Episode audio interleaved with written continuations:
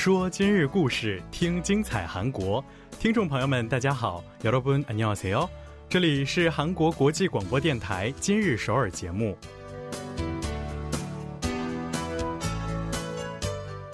聚焦今日首尔，体会当下韩国。让我们带您走遍韩国的每个角落。让我们把最真实的韩国送到您的耳边。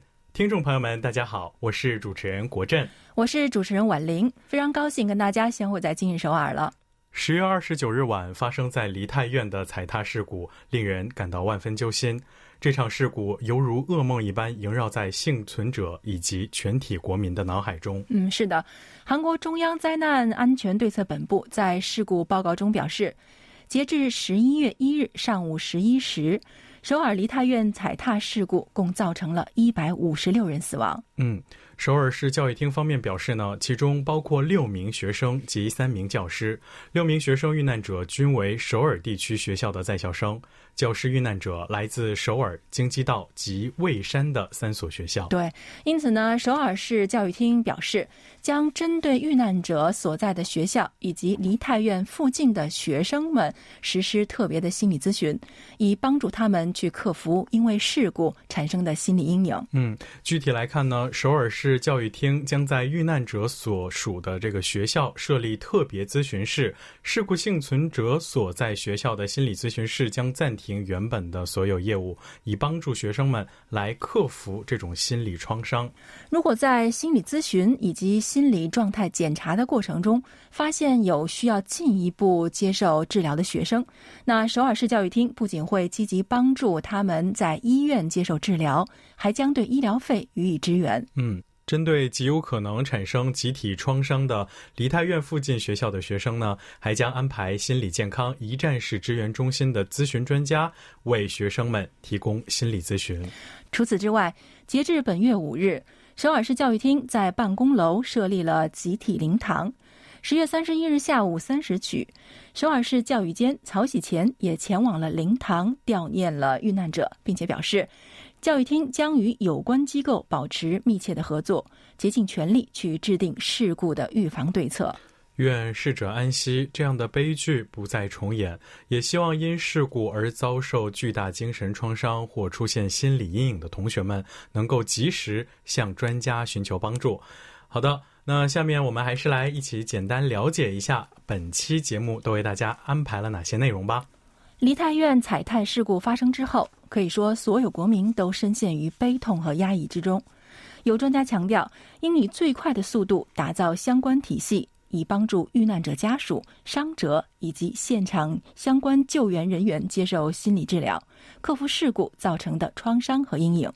漫画业界积极融合人工智能技术，AI 不仅可以真实再现漫画家的画风，还能预测未来画风的变化。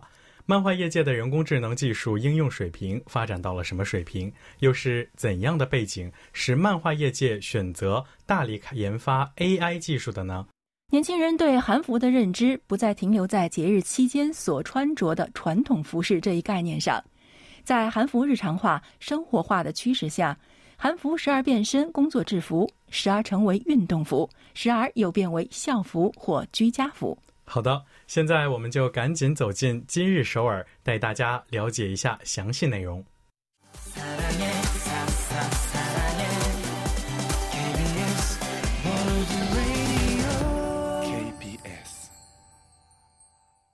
这里是韩国国际广播电台，您正在收听的是今日首尔。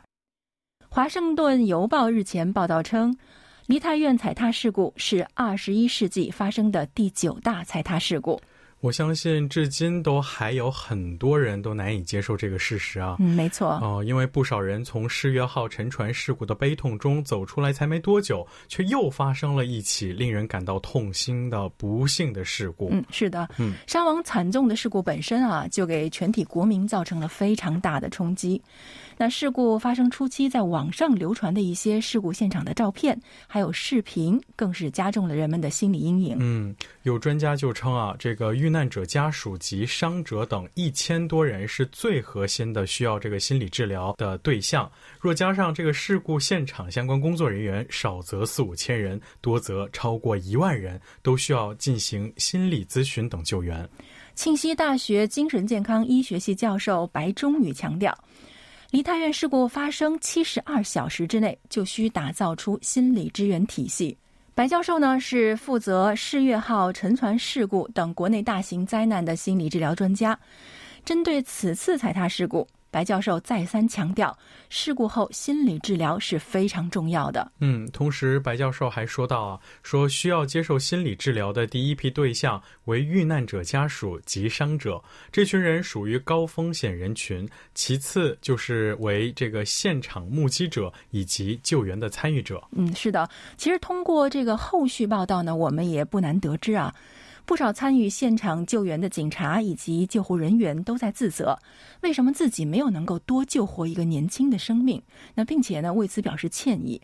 那这一点呢，我们在昨天的节目中也有提过，是吧？嗯，没错。呃，此次事故中，其实有不少的群众在现场亲自参与了心肺复苏等救援工作，但是当自己尽全力抢救伤者，却没能成功挽救一条生命的时候，难免会感到一些自责，进而很有可能会产生这样的一种心理阴影。尽管警察和消防工作者呢都是接受过专业的训练的。但是其中呢，仍然会有一部分人很难从现场那令人震惊和悲痛的气氛中走出来。有调查结果显示。警察和消防人员在目睹了儿童和年轻人的死亡现场的时候啊，其心理创伤和阴影持续的时间就会相对较长。嗯，这个白教授还表示，由于此次事故伤亡惨重，且遇难者多为二十几岁的年轻人，因此全体国民，甚至包括各个年龄段的民众，都受到了不同程度的严重影响。新闻媒体虽然严格遵守了报道准则，但是呢，社交网络平台上流传的。照片和视频进一步加剧了这样的一种不良的影响。嗯，是的，所以呢，大部分人哪怕只是想到这次事故，都会感到心理压抑，不是滋味儿。嗯，那随着一些遇难者家属以及幸存者的相关采访被报道，抑郁症状呢也变得更为严重了。嗯，对此呢，专家也建议说，如果当您产生了失眠、抑郁、不安等情绪难以调节，以至于对日常生活以及正常的工作产生影响的话呢，就需要及时拨打这个精神健康咨询热线，向专家寻求帮助。没错，寻求帮助是非常重要的。那其实就大部分人而言啊，身边如果发生了这样的悲剧呢，感到悲伤还有抑郁啊，在某种程度上是属于正常反应的。专家指出，初期向值得信赖的人去吐露心声。并且及时得到帮助的话呢，自然而然会恢复百分之八十到百分之九十左右。没错，这个初期如何应对真的是关键啊！就好像是这个身体出了问题需要急救一般，有些时候呢，人们的心理其实也需要应急的措施。如果这种悲伤、痛苦等负面情绪持续了一个月以上的时间的话，则极有可能会转换成为这种创伤后应激障碍。嗯，是的。此外，白教授还表示啊，克服灾难所需的资本中，信赖资本尤为重要。嗯，那我们不应该去散布厌恶言论，也不要去谴责遇难者或者是受伤者。政府还有相关人员呢，也需要谨慎发言，去传达正确的信息。哦，不管是这个遇难者家属，还是一般民众啊，在缅怀逝者的同时，也不要忘记顾及自身的状态。如果是意识到了心理问题，或者是久久难以走出悲伤情绪的话，一定。要第一时间向您身边的人或者是专家寻求帮助。嗯，是的。那尽管我们很不愿意承认啊，但是悲剧呢是无没有办法去挽回的。嗯，我们还是要坚强的去面对生活。所以呢，在此啊，我们也再一次代表节目组对于事故遇难者表示哀悼，并且希望正在接受治疗的伤者们能够尽快的康复。同时，也希望深陷痛苦的民众们能够早日重返日常。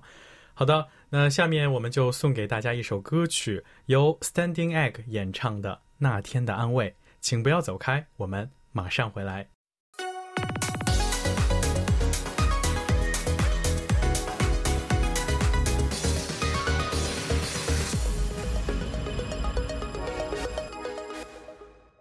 欢迎回来，这里依然是韩国国际广播电台今日首尔。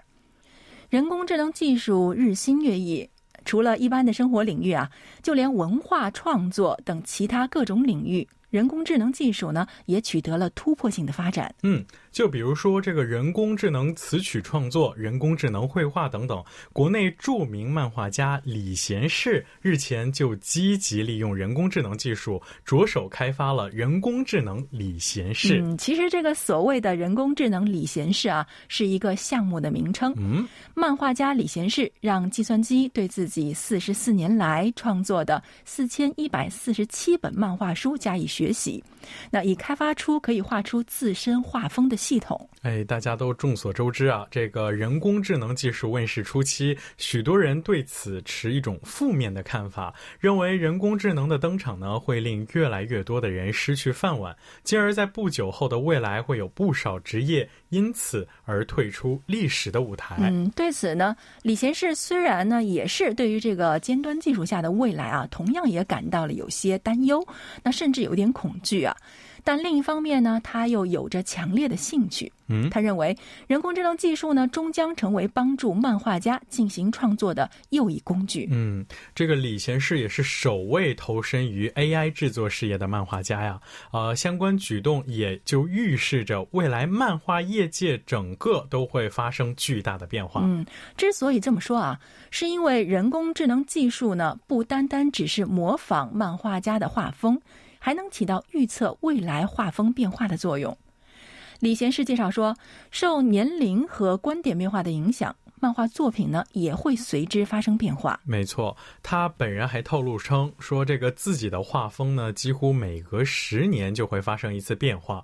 而人工智能机器人可以告诉我们，如果一百年以后李贤士依然在世的话，将会是什么样的一种画风？嗯，这应该也是李贤士愿意参与这一工作的原因之一了。嗯，据悉啊，由 AI 创作并且绘制的李贤士新作有望于明年下半年面世。那尽管是由 AI 创作的，但是版权啊依然是归李贤士所有。嗯，那这个随着漫画市场的规模不断的壮大，为了满足市场需求，提高生产效率，与这个人工智能技术相结合，是漫画业界采取的一大战略啊。这个国内最大的网络漫画连载平台，就于去年开始利用这个 AI 涂色系统。嗯，是的。那计算机呢，通过三十万张图片来学习面部、身体还有背景等等不同对象的特点和色彩风格。现如今呢，只要用鼠标随便一点啊，这个线条轮廓内就会被自然的颜色所填充。哇，这个听上去就很是神奇啊！可不是吗？啊，但是该网络漫画连载平台呢，打造了独立的 AI 相关组织不说，原本仅限于涂色的技术呢，近期还发展为了。自动绘图这一新的高度，漫画业界如此积极开发并结合 AI 技术，其背后呢也是存在着不为人知的难言之隐。嗯，是的。据了解，漫画创作呢是属于高强度的手工作业。嗯，大部分的漫画家身体呢需要承受巨大的负担。韩国文化内容振兴院发布的《二零二一漫画家实况调查报告》显示，有百分之八十五点四的受访者说啊。在创作过程中，他们感到最痛苦的不是想创意，其实呢是休息时间不够。嗯，其中就有百分之八十五点一的受访者表示，因为过度的工作而导致身心健康恶化。今年七月，漫画协会发布声明称，如果不适当的控制高强度的工作量，现在的这一瞬间，其实也有漫画家正在走向死亡。哇，非常可怕了。嗯，所以在创作过程中，有机结合 AI 技术，在解决这一问题上啊，相信可以起到相当大的帮助作用。嗯，没错，这个漫画家李贤士的想法，我对此也是十分认同啊。尽管这个人工智能等高新科技的确是会给部分职业的从业者造成一定的威胁，不过只要我们能够充分的加以利用，再高端的科技呢，也只不过是帮助我们提高效率、减少负担的强有力的工具罢了。嗯，没错，要让人工智能为我所用、为我所有，这样才是我们的目的嘛。没错，漫画业界日后有了更。更多的成功案例以后啊，其他领域不妨也多加借鉴和参考一下。好的，那么接下来我们还是送给大家一首歌曲，由 One We 演唱的《夜行星》，请不要走开，我们马上回来。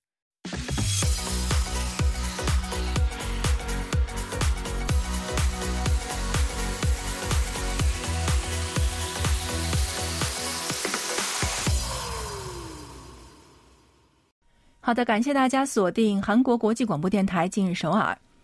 说起韩国的传统服装韩服，那我们以往的认知啊，好像还只是停留在节日期间穿着的传统服饰的概念上。但是现如今呢，这个韩服不仅仅只是传统服饰的代名词啊，还作为一般生活服饰、作为运动服、校服、工作服等等，完全渗透到了人们的日常生活当中。所以眼下年轻人对于这个韩服的认知啊，也是有别于过去。没错，近来一段时间啊。